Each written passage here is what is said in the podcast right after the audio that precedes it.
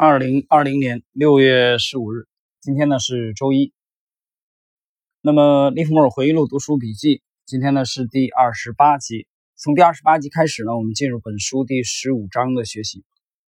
第十五章我们大概用两集的内容。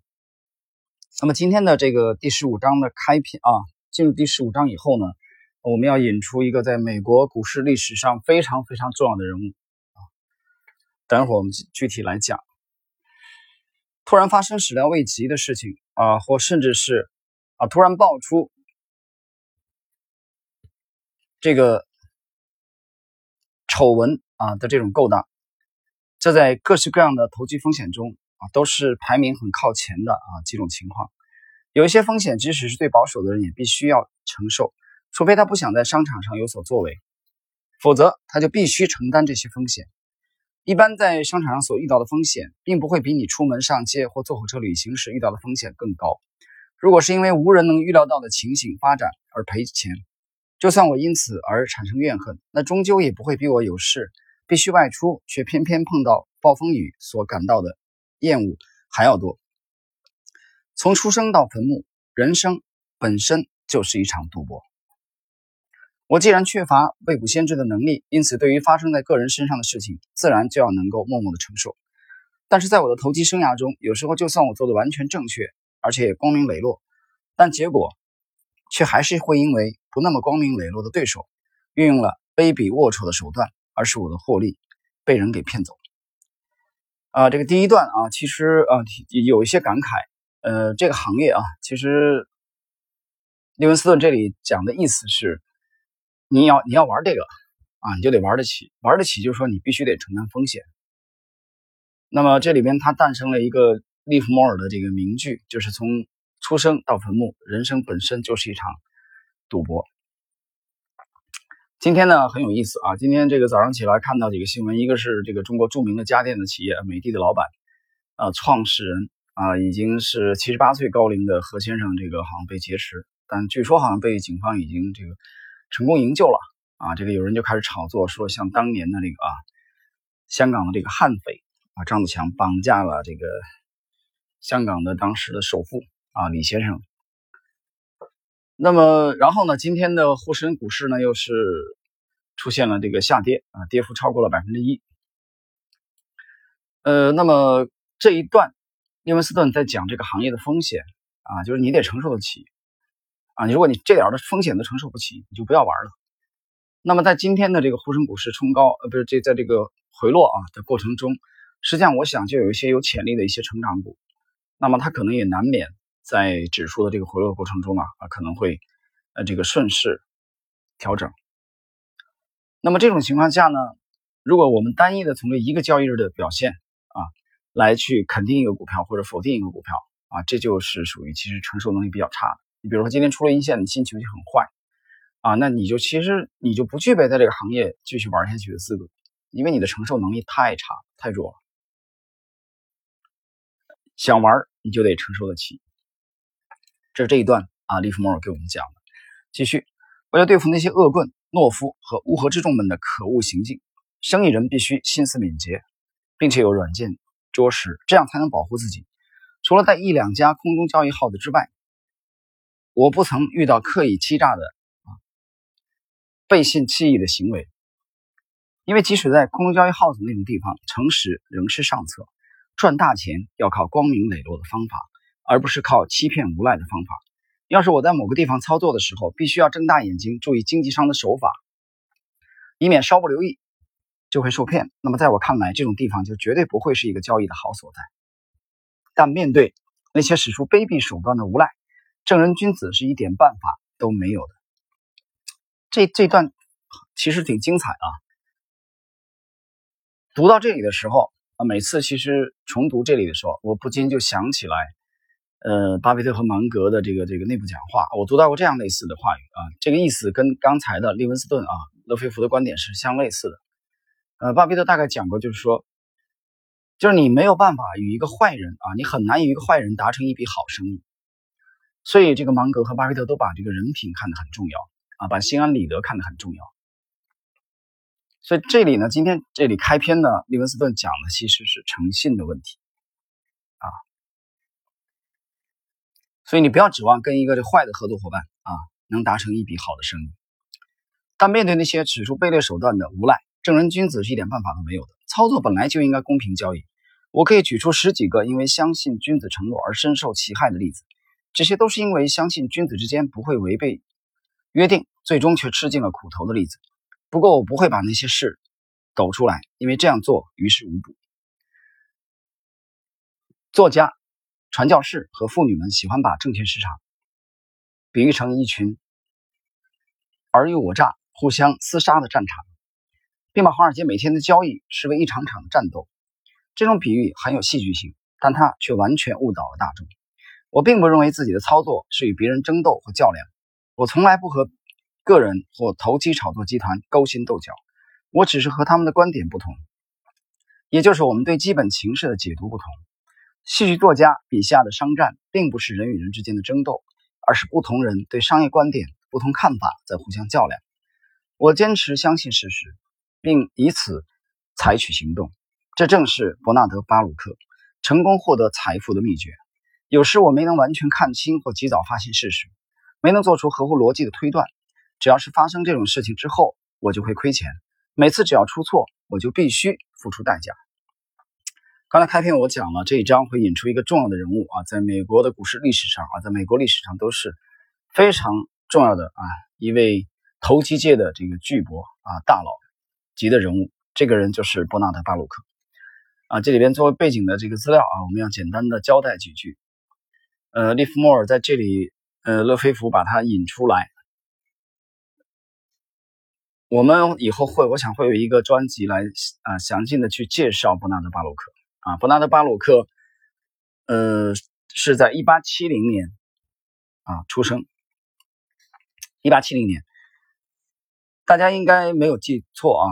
我们整个的传主杰西·利弗莫尔是出生在一八七七年，啊，所以巴鲁克是比利弗莫尔要大七岁啊，成名比他早多了。巴洛克呢，出生在美国南卡罗来纳州啊，他还有一个北卡罗来纳，这是南卡罗来纳州的坎登。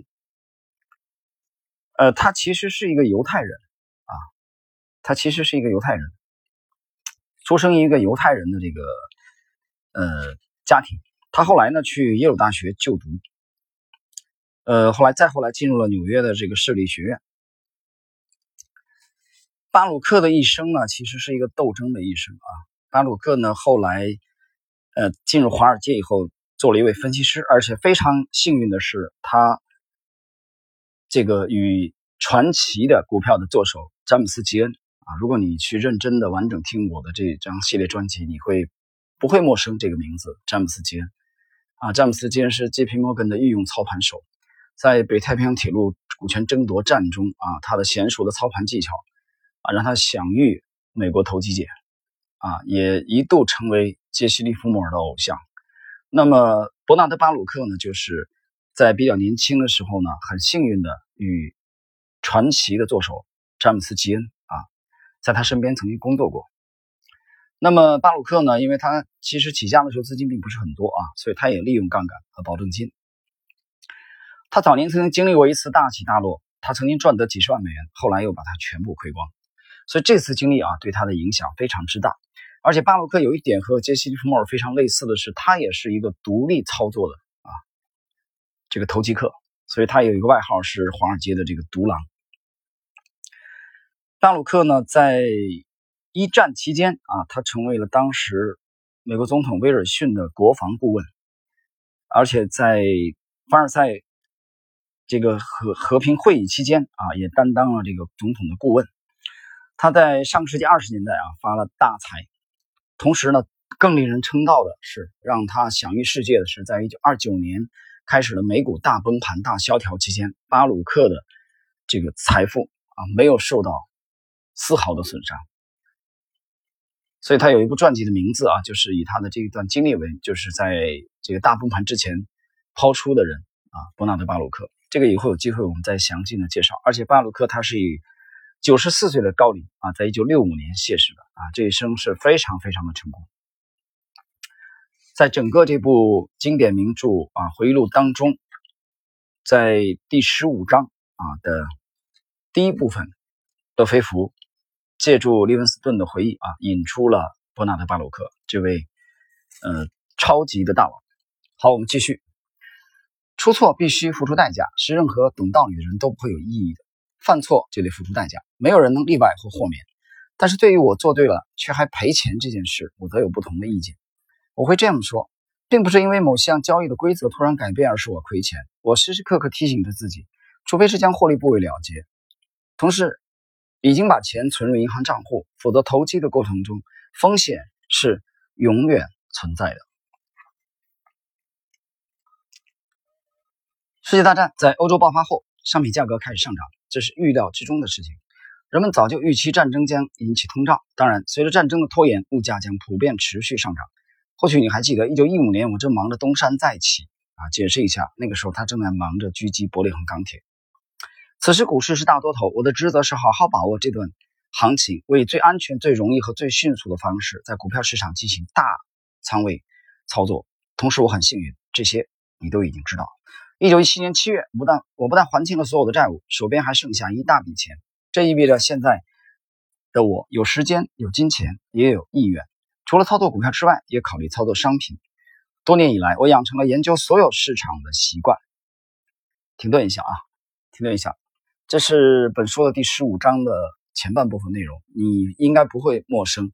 我在很早的时候在去研究利弗莫尔的时候，我就发现他是，呃。很巧合的机会啊，他入行就基本上就很这个非常有这个可以说先天优势的具备了这种宏观的啊全球宏观对冲的这种，他和很多人，比如在 A 股啊，他很多投机客，包括我本人在内，刚入行的时候只知道股票，除了股票之外的什么都不懂啊，商品啊、货币啊啊，包括这个政治、正周期啊这些东西啊都没有研究。眼睛里只有股票，股票是其实非常狭隘的。但是利弗莫尔不是这样啊！利弗莫尔他很早的时候，由于他接触的这个这个呃空头交易号的也好啊，去抄写这个价格也好，商品股票的价格也好，呃，他是很早就开始去面对了一个多市场啊、跨市场的啊这个这个角度，所以他很早就有这种宏观的这种啊宏观对冲的啊这种思维。好，我们继续。商品价格比战前上涨了一到四倍，只有一种商品例外，那就是咖啡豆。咖啡豆并没有上涨，当然有它的理由。战争爆发意味着欧洲市场被关闭，故大量的咖啡豆被运到美国，美国成了咖啡豆唯一可去的大市场。这种情况日积月累下来，终于导致了美国生产的咖啡豆供给严重过多，因而压低了价格。当我第一次开始考虑操作咖啡豆的时候，它的价格已经低于战前的水准。如果这种异常，现象的原因可以理解，那么接下来情况就更加明了。由于德国和奥地利的潜艇不断攻击协约国的船只，这意味着海上航行的商船数量必定大幅度减少，结果终将导致咖啡豆的进口量锐减，咖啡进货量减少，而消费量不变的情形下，过多的库存也将慢慢被消耗掉。到了那个时候，咖啡豆一定会和其他所有的商品价格一样，除了上涨，别无他途。我不需要福尔摩斯的智慧就能看穿这一点。我没有办法告诉你为什么没有人买进咖啡豆。但当我决定买进咖啡豆的时候，并不是把它看成投机性的交易，而是比较偏向于投资。我了解需要一点时间才能获得报酬，但我也知道利润一定相当不俗，所以我采取了保守的投资方式。我像银行家那样的行动，而不像赌徒那般的操作。呃。其实我们回顾利弗莫尔的操作啊，在一九一七年上半年的时候，他已经还清了所有的债务，而且手中有了一大笔钱。但是我们了解他整个的一七年全年的操作，你会发现他一年都在忙着投机咖啡啊，对咖啡这个品种的投机。而且利弗莫尔这个时候的整个的体系啊，非常的成熟啊，其实进入他人生一个高潮的阶段，就是他非常的耐心啊，去评估风险。他对咖啡的这个时候，实际上介入是商品市场啊，这个是有杠杆的。好，我们继续。一九七七年冬天，我开始买进咖啡豆，因此囤积了不少的数量。